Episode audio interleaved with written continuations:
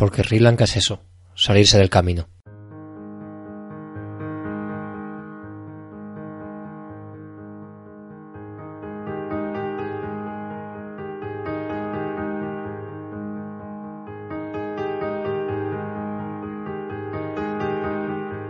Bienvenidos a Lugares y Ondas, un podcast que comienza en este primer episodio con el objetivo de conocer otros lugares del mundo, acercándonos a su cultura, historia y costumbres.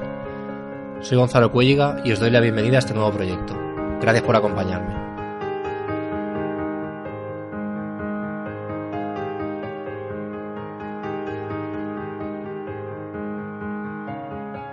Hoy, para abrir el primer programa de este proyecto, contamos con Emilio García, un muy buen amigo mío de Alicante. Buenas, Emilio. ¿Qué Buenas tal tardes, estás? Gonzalo. ¿Qué tal?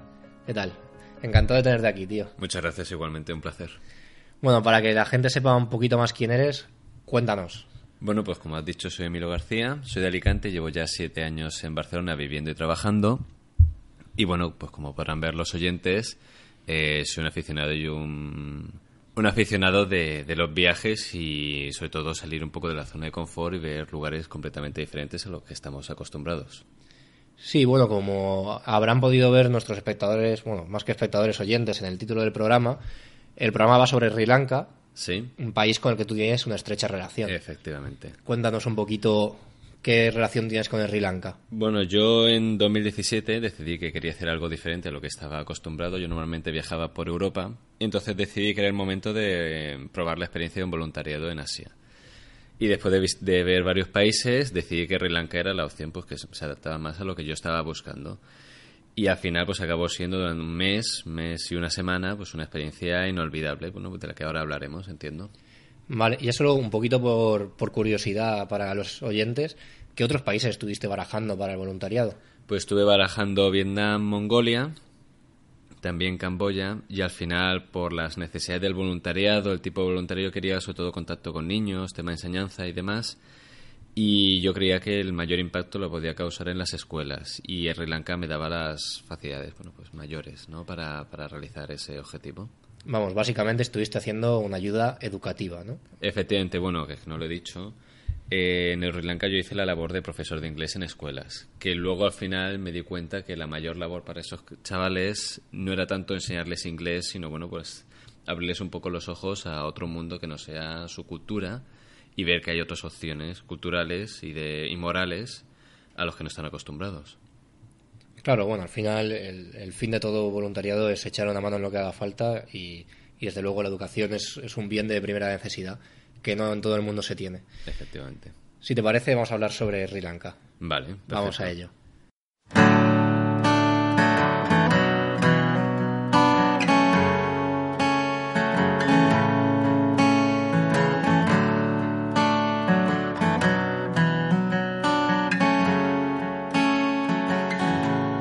La República Democrática Socialista de Sri Lanka se encuentra en una isla del Océano Índico, entre la bahía de Bengala y el mar de Omán, hacia el sur.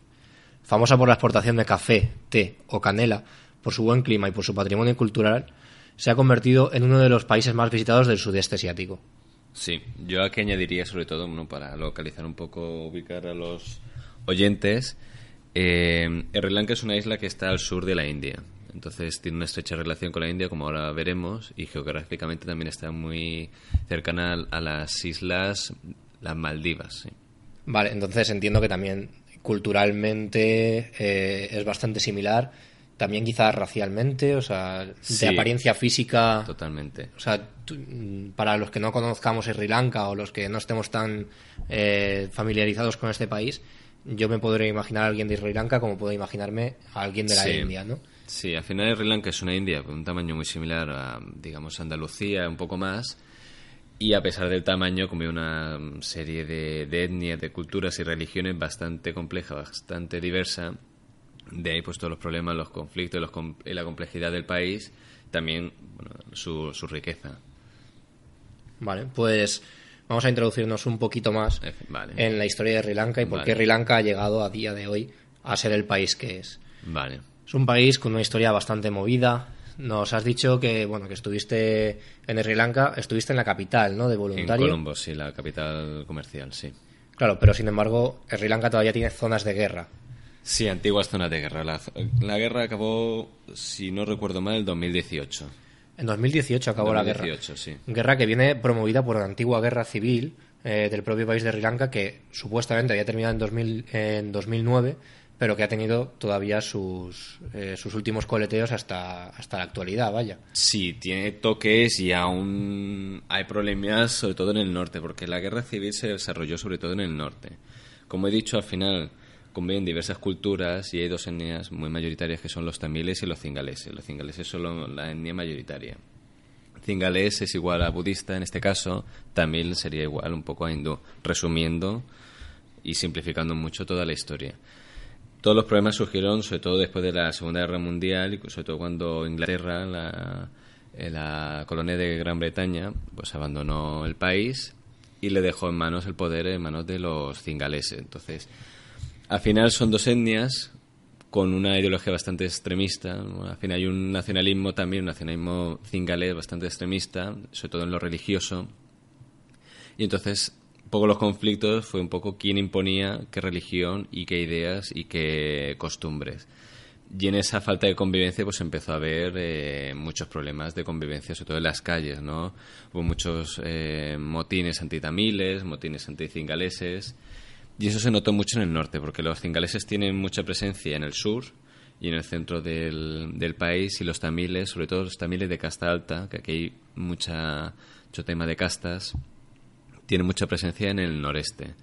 Y ahí, bueno, los tamiles se hicieron fuertes y empezaron a crear la guerrilla, que eran los tamiles, los Tiger Tamils, que se dice, ¿no? Los tigres tamiles. Y al final, bueno, esa guerrilla se hizo fuerte, además con, bueno, utilizando niños soldados, eh, tácticas terroristas, pero también de guerrilla y utilizando redes de mercenarios internacionales, pues llegaron a crear un pseudo-estado y hubo bastante, bueno, una guerra de 30 años aproximadamente. Pero la guerra se desarrolló sobre todo en el norte. Los cingaleses como tal no vieron la guerra, porque en el sur, como mucho, pues había ataques terroristas, eh, eh, bombas humanas y demás, pero no hubo guerra en el sur, era en el norte, sobre todo la zona de Jaffna, de Tricomala y demás, pues que ahora son bastante turísticas. Has dicho que era una, una guerra de etnias realmente, ¿no? Sí. ¿Qué, qué, se quería imponer? ¿Se quería imponer una religión por encima de la otra Sí, principalmente? Al final he dicho que era religión, también son lenguas, el cingalés y el tamil, también están los musulmanes y los cristianos por ahí. Eh, los cingaleses sobre todo quieren impo- imponer el budismo. En Sri Lanka, a poco a diferencia de lo que hay en Europa, a día de hoy, pero no en la Europa de hace unas cuantas generaciones, la religión se lleva bastante al extremo. Entonces, igual que a lo mejor yo, me puedo- yo como budista me puedo llevar bien con un musulmán, nunca tendría una relación romántica, amorosa con una persona de religión diferente. Y el trato normalmente pues pueden ser amigos, pero con cierta distancia. Y Pero hay, hay leyes que prohíben esto. O sea, quiero decir, no es una No, cosa de no. ideología, sino hay no una ley por detrás. No, entiendo que no hay leyes como tal a nivel estatal, pero sí que hay leyes pues, de sociales, ¿no? De, yo nunca me voy a juntar con un tamil hindú como budista y luego es verdad que los budistas quieren imponer su budismo igual que los tamiles quieren imponer su, su, su hindú. Y luego el problema de las lenguas, ¿no? Entonces los cingaleses como, como mayoría social muchos de ellos, entiendo, los más nacionalistas, más extremistas, eh, entendieron que eran moralmente superiores a los tamiles. Y de ahí, bueno, pues que empezasen a haber una serie de leyes que marginaban a los tamiles, ¿no? Al final el cingalés como lengua única y se empezaba a imponer, a haber inversiones muy, pues, para difundir el budismo en, bueno, eh, en, en pérdida de, de lo que son las costumbres tamiles. Y ahí los tamiles, pues, se- se vieron amenazados resumiendo un poco toda la historia, esto viene de, ya de los años 60-70. Y en motines, revueltas y demás que habían de unos nacionalistas y otros, pues eh, como digo, nacieron otra vez los, los, los Tiger Tamils. Vaya, vaya. No, joder, vaya, vaya explicación, sí, señor. Sí. Entonces, bueno, antes de pasar eh, con la siguiente parte del, Sí. del programa, que es donde quiero que hablemos de, de estilo de vida, cuéntame al final quién ganó, porque es- Ganaron, resumiendo, los cingaleses, al final el poder económico lo tenían los cingaleses. A nivel internacional, es una de esas historias o esas guerras, la vergüenza un poco de la ONU y de, de la intervención internacional, porque eh, digamos el resto del mundo giró la cabeza y le dio la espalda a este problema, la guerra real, como he dicho, los tamiles llegaron a hacerse muy fuerte en tanto que hubo, llegó a ser un pseudoestado, con impuestos, recaudación y demás, un presidente y todo.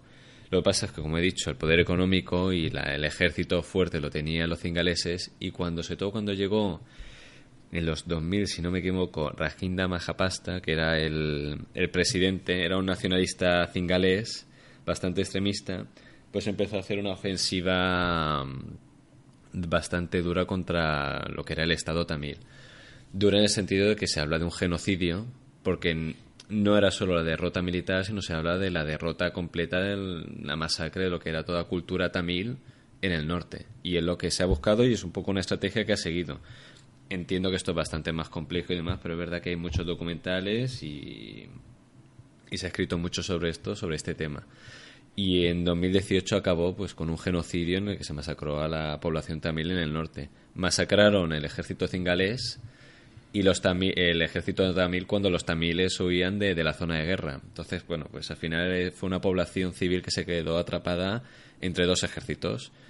Y hay algún documental, a quien me pregunte por Twitter se lo puedo pasar, hay documentales que hablan de esto y realmente son imágenes muy duras.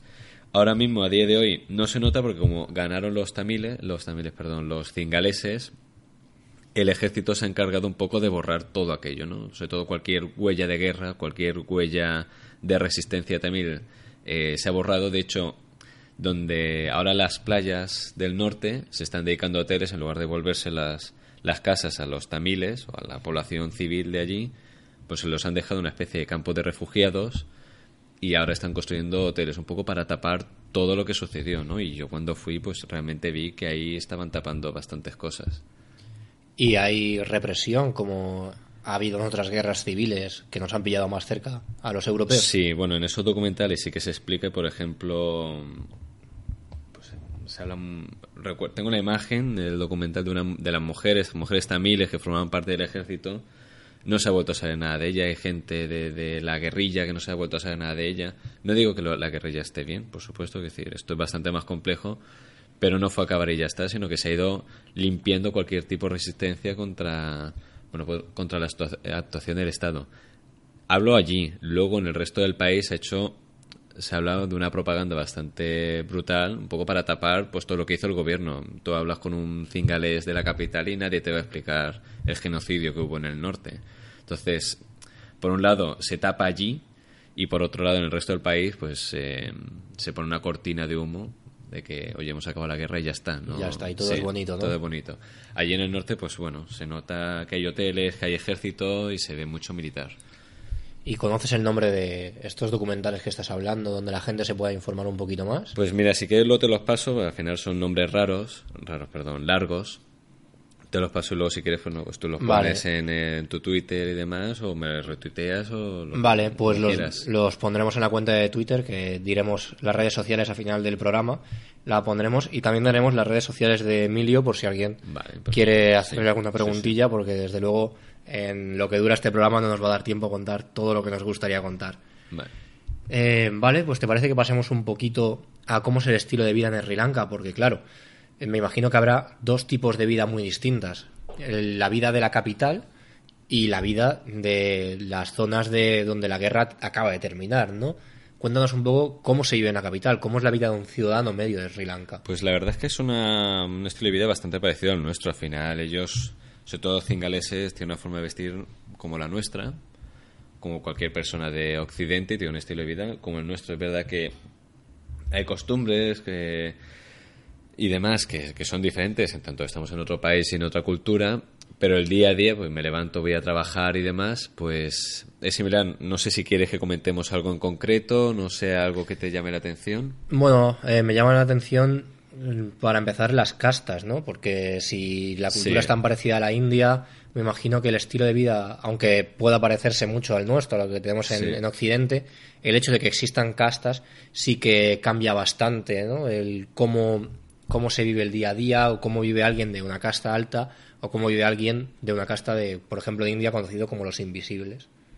Es verdad que en Sri Lanka no llega al extremo que pueda llegar en la India, pero sí que es verdad que es una sociedad bastante más conservadora de bueno, pues la europea, por ejemplo. Entonces, a nivel religioso son gente que no se salta nunca las costumbres de que le impone su, religión, tanto si seas musulmán, cristiano, hindú o budista, hay una serie de reglas que nunca, nunca te vas a saltar.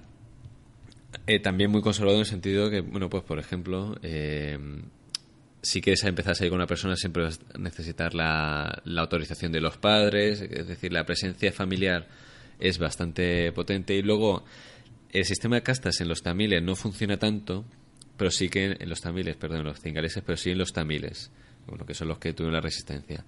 Al final, las diferentes etnias, como he dicho antes, han venido de la India, entonces los tamiles del norte, un poco, que fueron los que se rebelaron, tienden a ser más de casta alta.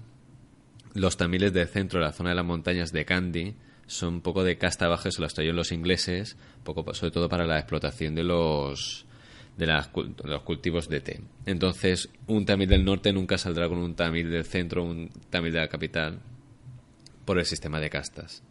Y allí cuenta sobre todo mucho el tema de los apellidos y de las familias. Claro, pero el sistema de castas, antes te he preguntado un poco por las leyes que te impiden casarte con alguien, de, o sea, quizá legalmente es posible. Puedes hacerlo, pero desde luego socialmente no está nada bien visto. No está visto, no está bien visto.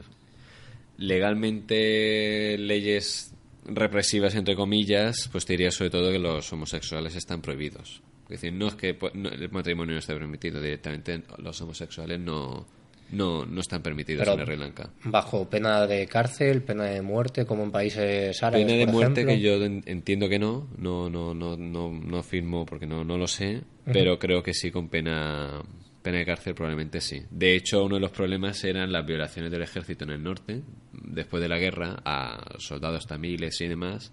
No podían denunciar porque al denunciar tú ya admitías haber tenido una relación sexual con, un, con una persona de tu mismo sexo ya eso aunque, era, aunque sea una violación. Aunque sea una, luego demuestra que es una violación y de alguien del ejército. El ejército en Sri Lanka tiene bastante presencia. Buah, vaya. Vaya, me, acabas de, me acabas de dejar con un cuerpo, madre, madre mía. Y bueno, pasando un poquito también al estilo de vida de zonas no tan de capital, como estuviste visitando una zona de guerra, ¿no? De estas últimas. Sí. Eh, ¿cómo, ¿cómo, se vive todavía por allí? Es decir, hay campos de refugiados, como has comentado antes, los, los hoteles que echaban una mano, pero eh, ¿qué, ¿qué, hace esa gente para sobrevivir? ¿no? Porque pasarán hambre, pasarán, tendrán problemas. Eh, pues sorprendentemente no. como he dicho, se ha intentado tapar todo aquello también la población civil está intentando olvidar todo lo que vivieron. Es cierto que yo no llegué a la zona donde se cometieron las mayores atrocidades, yo no llegué, yo me quedé más en una zona que se conquistó bastante rápido, que es la zona de Tricomale. Y esa zona, toda la zona en general de que era antiguamente del pseudoestado tamil, eh, está intentando todo que bueno mover, remover todo sobre todo con el turismo entonces están construyendo muchos hoteles y demás y la población civil pues entiendo que se está un poco adaptando pues a esas nuevas condiciones y están intentando superar todo aquello. Si viajas por allí y eres curioso y preguntas a la gente pues te das cuenta de detalles. Ves que alguna de las chabolas o las tiendas donde vas a comprar material para ir a la playa y demás pues hay telas de de Save the Children y demás.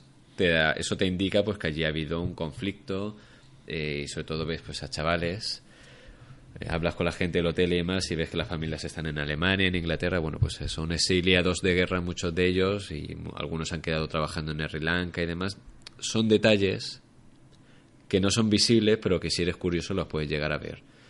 También ves que el ejército, por ejemplo, te lo encuentras en mitad de la playa, pues porque han decidido que ahí no va a pasar nadie porque van a construir hoteles, ¿no? Y hay gente vigilándote y demás yo me di cuenta de aquello, mis compañeros, por ejemplo, que están en voluntariado, eso no lo han visto. Entonces, a nivel de vida, luego en el día a día, pues ellos van haciendo su vida. Es, verdad que es una vida un poco más rural, mucho un poco más sencilla, pero los niños van a la escuela, la gente va a trabajar y demás. No es un. No. Poco a poco lo están superando. Y bueno, ya un poquito para cerrar esta, este apartado de estilo de vida, sí. la gente que tenga aspiraciones de estudiar una carrera universitaria o intentar salir a trabajar fuera del país o intentar progresar económicamente de alguna forma, ¿hay vías de hacer esto? Eh, es verdad que allí la, educación es pública. Supongo que llega, en acceder a la universidad es un poco más complicado. Yo sé que estuve, porque yo al final fui voluntariado a través de una asociación estudiantil, entonces sí que tuve mucho contacto con estudiantes locales. Pero al final es verdad que eran estudiantes de la capital, teniendo con mucho más recursos pues que la gente que pueda vivir en una zona más rural. Imagino, y además eso se ve, que la gente de la zona más rural lo tiene un poco más complicado para progresar. En general, cualquier persona de Sri Lanka tiene complicado progresar más allá de, las fronteras de Sri Lanka. Es, muy raro conocer gente de allí que haya, que viajado fuera de Sri Lanka, como mucho a la India, porque al final es un poco, está cerca, es un modelo a seguir. Y es verdad que era muy típico ver a gente, muchas mujeres sobre todo, yendo a países pues como, ¿cómo se dice? Eh, como Doha, ciudades como Doha, a viajar un poco pues de amas de casa y demás y luego llevar la, el dinero. Y un poco como vienen muchos latinoamericanos aquí a España a viajar para luego llevar el, el dinero a sus países, a sus hijos. Eso sucede mucho. Como, como te digo, el día a día es muy parecido al nuestro, pues van a la escuela, van a trabajar y demás, pero las aspiraciones son mucho más pequeñas. Pues al final su aspiración es ir a la ciudad de al lado a pasar el fin de semana porque tampoco se pueden permitir mucho más. Es un- bueno, no. Lo cierto es verdad que en Sri Lanka no ves miseria, ves pobreza, ves chabolas, pero no ves a niños por la calle pidiéndote porque no ves a nadie muriéndose de hambre, lo cual se agradece y no ves una po- pobreza extrema, ¿no? Eso también está bastante bien. Bueno, sí, para ser un país que acaba de salir de una guerra, desde luego es cuanto menos sorprendente. Sí. Y antes de pasar a, a la siguiente parte en la que te quiero preguntar sobre religión y otras Sí. cosas, quería hacerte una pregunta sobre alguna, sobre, sobre alguna costumbre cultural de ellos que te haya sorprendido. Por ejemplo, yo he vivido en Brasil y Sí. allí el año nuevo, en vez de dar las 12 campanadas y comer 12 uvas, lo que hacen es ir a la playa y dar 7 saltos cuando entra el año nuevo. ¿Llegaste a conocer alguna de esas costumbres, eh, ya sean algún festivo o algo que celebren especialmente? ¿Algo característico que te impactara a ti? Bueno, pues. eh, a ver si haciendo un poco de memoria. Es verdad que la ciudad de Kandy, a ver si lo, lo pronuncia bien, no es fácil, se hace el Perajera, que es una especie de celebración budista, sacan elefantes, la ciudad se adorna y demás. No te sabría decir exactamente por qué. Al final ellos llevan su, su calendario y demás. Una especie de procesión de Semana sí, sí, Santa sí, en es una especie, sí, sí, es muy parecido, tú lo has dicho. Sacan a los elefantes, ya te digo, y hace una serie de bailes por la noche con fuego y demás. Yo lamentablemente no estuve, eh, justo se hace en agosto normalmente, la primera segunda semana y era justo pues cuando yo volvía ya a España. Eh, por eso no te puedo decir exactamente por qué es, pero todo el mundo en el país se recomienda ir a Candy en esas fechas. También, por supuesto, pues hay muchas más costumbres, sobre todo porque hay monumentos religiosos en toda, prácticamente en cada esquina. Hay un monumento religioso y siempre tienen costumbre de hacer una referencia y la religión sí que es verdad, pues que tiene una presencia muy potente en todo el país, en cualquier eh, perspectiva o, o parte de la, de la vida del día a día, la, la religión tiene una presencia muy potente. Y eso a mí personalmente me llamó muchísimo la atención. Bueno, pues ya que nos hemos puesto religiosos, vamos a hablar un poquito de religión. Sí. Tengo entendido, por lo que he podido informarme y leer, que en Sri Lanka la religión principal es el budismo, Sí, que más o menos un 60% de la población Sí. es budista, pero que el otro 40% de la población prácticamente no hay ateísmo, o si lo hay, prácticamente no, no se muestra. El resto son hinduistas, cristianos y musulmanes. Sí. Y conviven en armonía más o menos, Sí. a pesar de que la guerra ha venido por, Por por, esa- etnias, ¿no? Pero bueno, ahí conviven, igual que pueden, que pueden convivir en... Me recuerda quizá a la Toledo de la Edad Media, que era ese cruce de, De- de de culturas, culturas. ese cruce de religiones. ¿no? Totalmente, ¿Cómo. ¿Cómo se vive esto de la religión allí? Aunque ya nos has adelantado bastante, pero bueno. Sí. Al final, como he dicho, es verdad que la, la guerra fue entre etnias, pero luego hay un día a día, sobre todo en la capital, yo lo vi mucho, en, en el que las etnias conviven sin ningún problema. De hecho, mis amigos de Sri Lanka, de los estudiantes mismos, mu- algunos eran musulmanes, otros cristianos, otros budistas, y nunca ha habido ningún problema entre ellos. Es verdad que luego pues, hay una serie de costumbres o de cosas que nunca van a compartir, pero más allá de eso, bueno, pues hay una convivencia y hay una amistad y todo y no hay problema. Como he dicho, la religión allí sí que se lleva a un extremo que no que aquí en España pues no conocemos o no ya nos resulta antiguo y en el sentido de que la, la religión regula todas y cada una de las cosas que haces, ¿no? Entonces, tú, ellos hacen su día a día en función de, de que esté dentro del marco que, que, o el perímetro que les marca su religión, ya sean budistas, musulmanes y demás. ¿Qué me comentabas, perdona, de la religión, la pregunta? Que es que a lo mejor me viene un poco. Que la pregunta iba más por eh, ese choque de culturas, ese choque de religiones, que si se podía ver en, en cuanto a, a su vida, ¿no? O sea, que que si era algo evidente. Sí, es muy evidente. Pues, por ejemplo, autobuses públicos todos tienen una presencia religiosa, todos te ponen música, o siempre hay un Buda y algo hindú. Eh, pues, por ejemplo, a mí me resulta un poco chocante ver a Jesucristo por la calle, entonces ellos se paran y les hace una referencia, una reverencia, perdón. Sobre todo muchas esculturas budistas en la zona cingalesa. Tú has comentado que el budismo es la, la religión principal, efectivamente, porque la, la etnia mayoritaria es el cingalés. Luego vas al norte y ves muchos más templos hindús. Hay templos cada X kilómetros, cada pocos kilómetros. Hay un templo, una escultura al que, al- a la que todo el mundo va y venera y pues, hay una presencia total. Y en las escuelas públicas se ve porque no hay no hay escuelas públicas ateas o son siempre hay una escuela o budista o hindú o musulmana o cristiana pero no hay una atea. De hecho el concepto del ateísmo apenas lo manejan. Y la presencia está en el sentido de tu identidad la religión te define como define tu identidad. Eres Emilio García de España y qué religión Claro. y cuando le decía que no, pues que yo no era, que yo era ateo, no entendían. Pero no puede ser que tú no tengas una religión. ¿Qué, qué crees tú? No, pues yo no creo. Al final tenía que explicar, bueno, tengo una, vengo de un país con influencia cristiana. O sea, el concepto del ateísmo ellos no lo manejan y, y les choca mucho. Les choca muchísimo que no, que no, no exista. En parte porque, bueno, viene influido de, de toda la cultura que le viene de la India.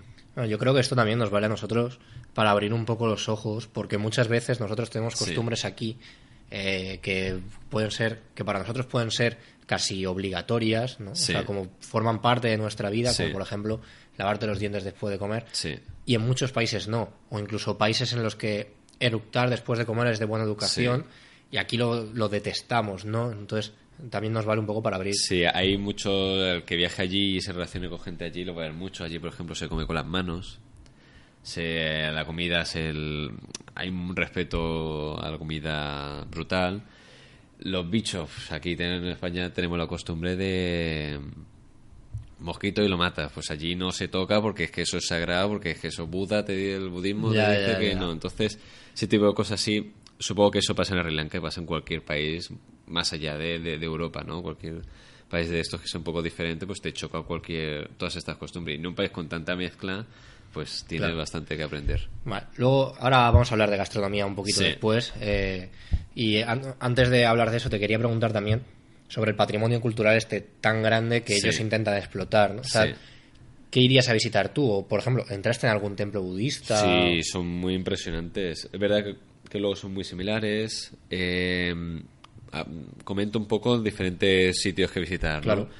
Yo estaba en Colombo, que estaba un poco en el sudoeste de- del país. Yo iría sobre todo a Gol, que es una antigua ciudad colonial que está en el sur. A mí me pareció una pasada, una fortaleza preciosa, muy potente. Y luego, ya que estamos en el sur, me iría a las playas de Malisa. Hay una serie en Sri Lanka, por suerte hay una, un patrimonio de playas tropicales espectacular.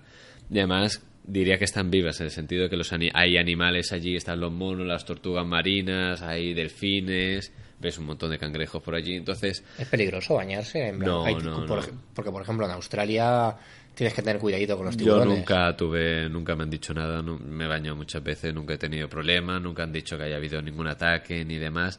Es verdad que por el tema religioso hay que tener cuidado porque hay playas en las que está prohibido pues quitarse Ya. la ropa y demás, con eso hay que tener un poco poco complicado, pues por el tema religioso ellos no son muy de, mostrar, de mostrar las mangas y demás. Pero bueno, es verdad, sobre todo en el sur hay muchísimas playas que están muy bien, también en el norte, y en el sur también está, son muy famosos los safaris. Yo fui al safari de Yala.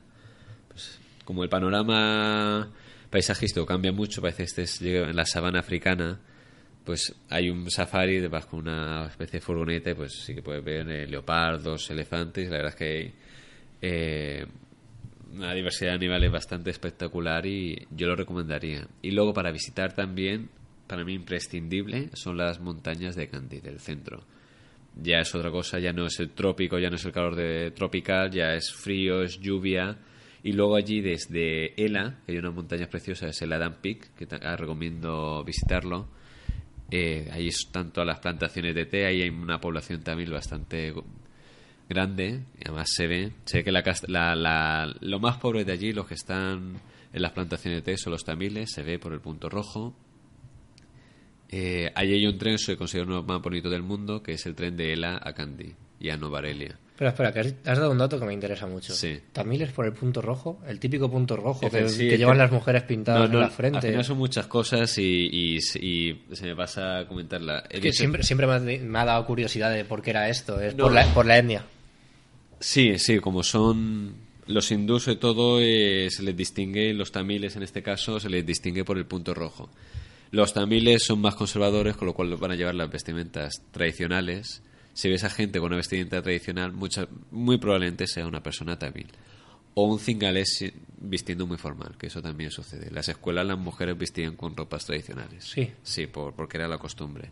Vaya. Y pero sí, sobre todo, como he dicho antes, los tamiles del centro de, de Sri Lanka, que serán los que veamos, se ve las plantaciones de té, van a ser tamiles de, de casta baja. Y además se ve el nivel de pobreza.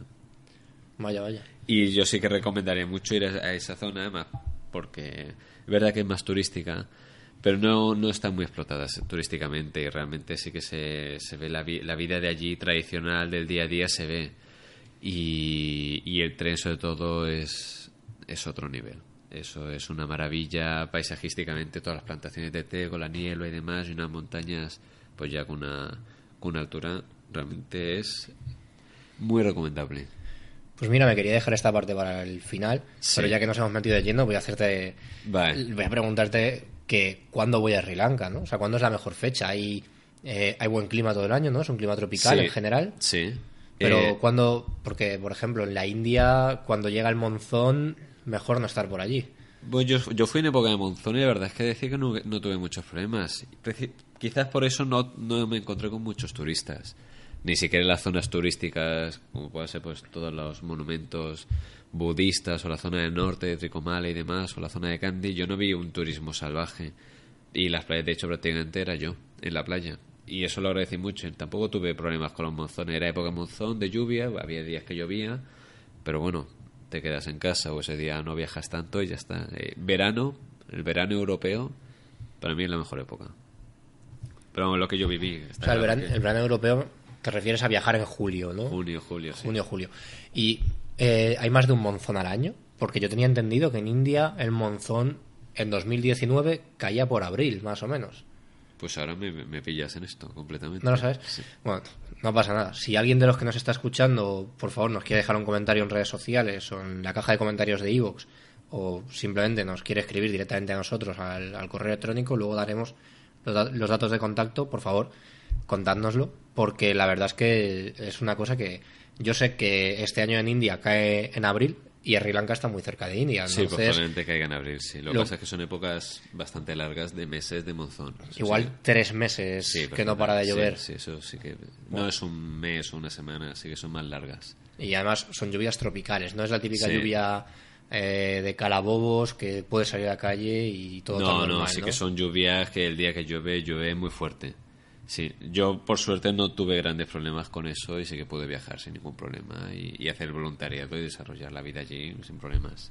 Y para moverme por allí, eh, si quiero ir de una ciudad a otra, hay algo de transporte público, hay autobuses, hay trenes. ¿Cómo te desplazas de un sitio a otro? En BlaBlaCar, ¿no? En Blacar no, y la verdad es que evitar el transporte público también. Si hay tren, que no suele haber, eh, intentaré ir en tren. Ahora hay que esperarse también, pues los trenes de allí no son los trenes de aquí. Son trenes pues que la gente va, pues eh, es muy típico sentarse fuera, eh, muy típico que la gente, que vaya, la haya gente incluso encima de los vagones. Encima de los Encima, vagones. llega a ver encima de los vagones. Claro, lo típico que ves en las películas pasa Sí, de verdad, ¿no? Sí, pero por lo general yo he viajado, sobre todo, por ejemplo, desde Colombo a Gol fui en tren y no tuve problemas. Había gente, mucha gente y demás también, porque mucha gente volvía a casa, pero no en tren. Si se puede viajar en tren, mejor. El transporte público a nivel de autobuses evitarlo, porque las carreteras de allí bueno, no, no están bastante, no están muy desarrolladas y el tráfico allí ni, ni os comento. Allí se, va, se Mucha maneja- calle de tierra, ¿no?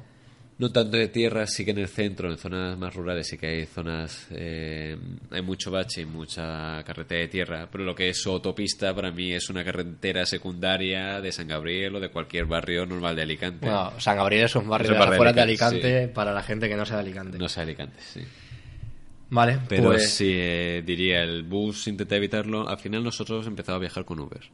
Uber. Como todo está en Uber allí. O sobre todo intentar, si conocéis algún local que, conozca gente que lleva en coche y demás, nosotros por suerte, a través de los estudiantes, nos pusieron en contacto con taxistas locales o amigos que eran taxistas y al final, bueno, pues nos, les contratamos durante una serie de días y nos llevaron los diferentes viajes o sitios que queríamos visitar. Mm, para ellos es mucho dinero, pues para nosotros es un gasto bastante pequeño, porque el nivel de vida de allí pues es bastante más bajo que el que, el que estamos nosotros acostumbrados. Si se puede hacer mejor, porque un bus público allí, mm, estamos hablando de muchas horas y días perdidos. Vale, vale, vale. Pues bueno, bueno saberlo porque son de esos países que algún día visitaré seguramente. Y, Lo recomiendo. Y, no, que- y ya que tienes pocos días habitualmente, Sí. porque tienes un par de semanas nada más para irte de vacaciones, Sí. Perder un día entero en un autobús o dos días, pues tampoco hace ninguna gracia. Sí, o sea, el nivel es que si quieres ir de Alicante a Castellón, por ejemplo, a lo mejor te tienes que ir a Madrid primero en un bus de 8 horas y luego 8 horas a Castellón en otro bus. Es decir, hay ciertas conexiones que son inexistentes allí. Wow. Entonces, mejor ir con un coche y...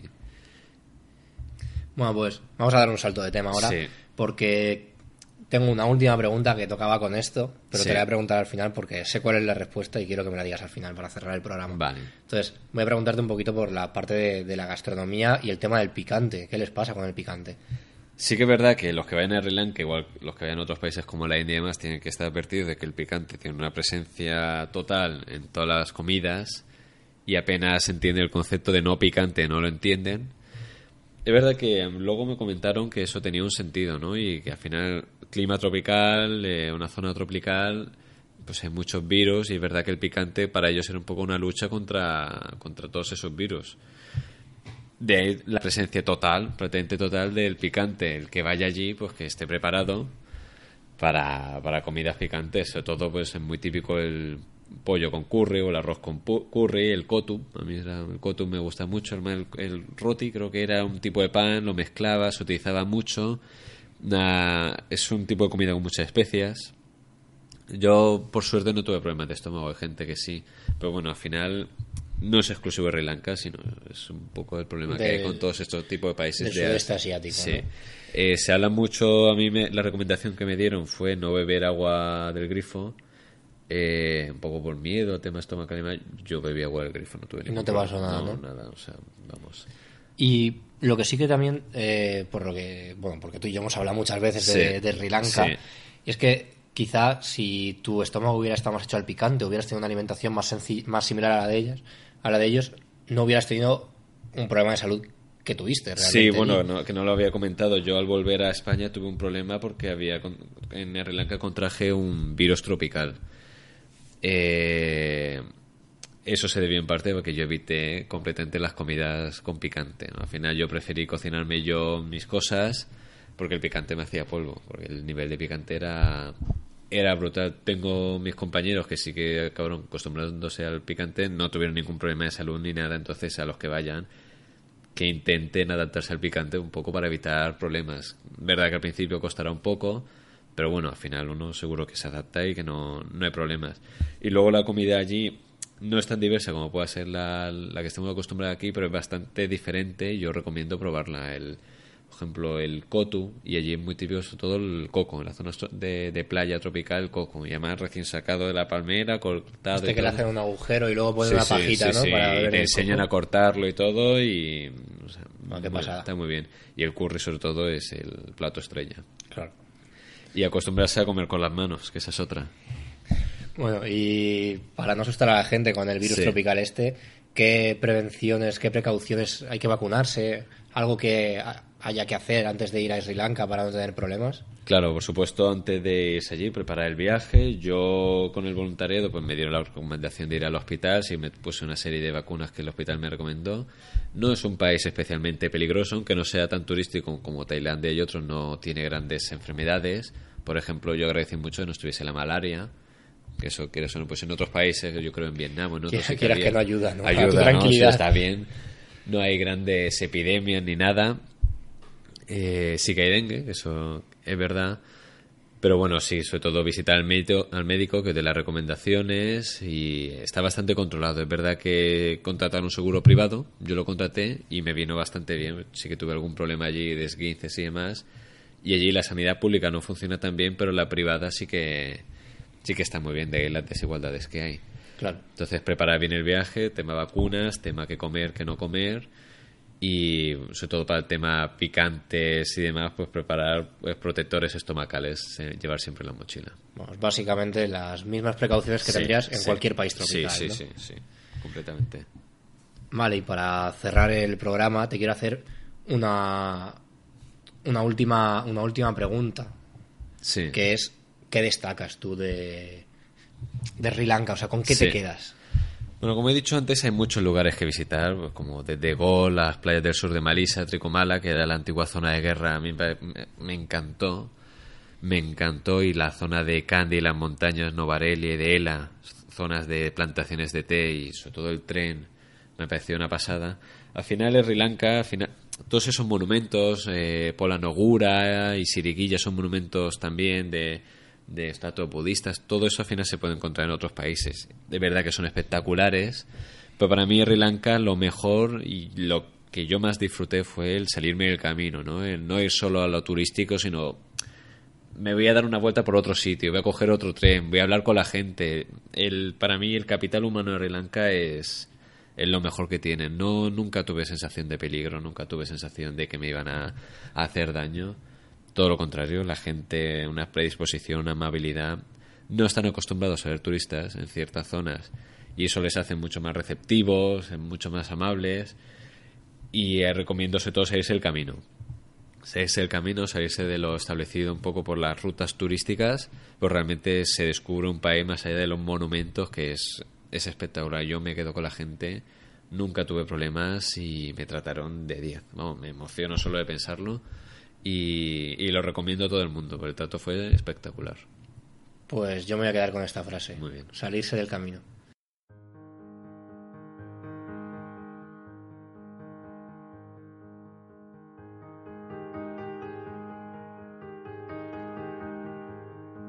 Tras pasear por el clima tropical de Sri Lanka, conocer sus costumbres y acercarnos a un país tan maravilloso como desconocido, llega el momento de despedirnos de nuestro invitado. Emilio, Bueno, Un pues placer. muchas gracias por invitarme. La verdad es que ha sido un verdadero placer, me lo he pasado muy bien. Eh, a los oyentes, si tienen cualquier duda de más, os dejo mi Twitter, que es arroba emiliocarca7. Cualquier duda, encantado de hablarlo, discutirlo, incluso todo el tema de la historia de Sri Lanka, si alguno quiere aportar algo.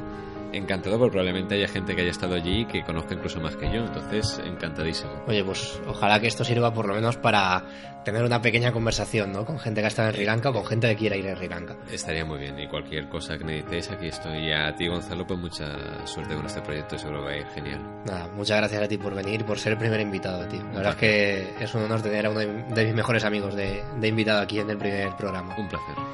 Y a los que queréis contactar con el podcast, nuestras redes de contacto son lugaresyondas.com para el correo electrónico arroba lugares en Twitter o si queréis contactar conmigo directamente arroba gcuelliga. Gracias por acompañarnos en este primer podcast. Hasta el mes que viene.